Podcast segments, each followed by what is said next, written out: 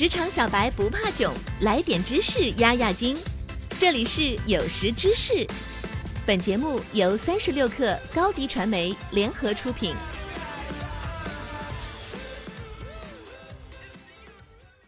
本文来自三十六克编译组，编辑郝鹏程、王雅琪。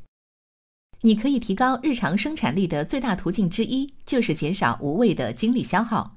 生活中有很多使人分心的事情，这会大大降低你的工作效率。相反，你应该寻找你生活中可以改变的地方，以获得更多的精力和动力，增加你的输出和你的幸福感。这里有十种你今天可以戒掉的习惯，让我们一起来听听吧。六，花时间与那些让你失望的人在一起。在过去的几年中，我只想与我真正喜欢的人在一起。情况并非总是如此。当我开始创业时，我把自己和那些会让我赚钱的人围在一起，这真是错误的生活方式。我每天都在讨厌自己，我害怕没有达到他们的期望，这总会让我失望。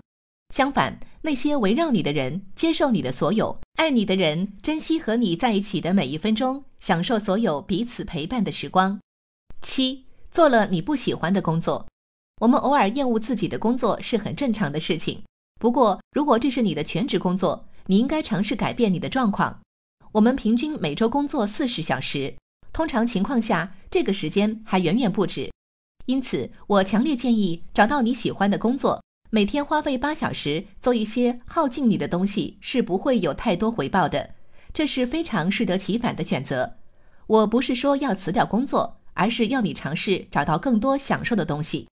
八，忽视身体锻炼。起不来床或者下班回家倒头大睡很容易，但是这样做会让你变得更糟。研究发现，锻炼身体产生的内啡肽会让你感到解压，这会让你感觉更加健康。缺少训练是一种非常消极的生活习惯，因为它会从你身上带走一切。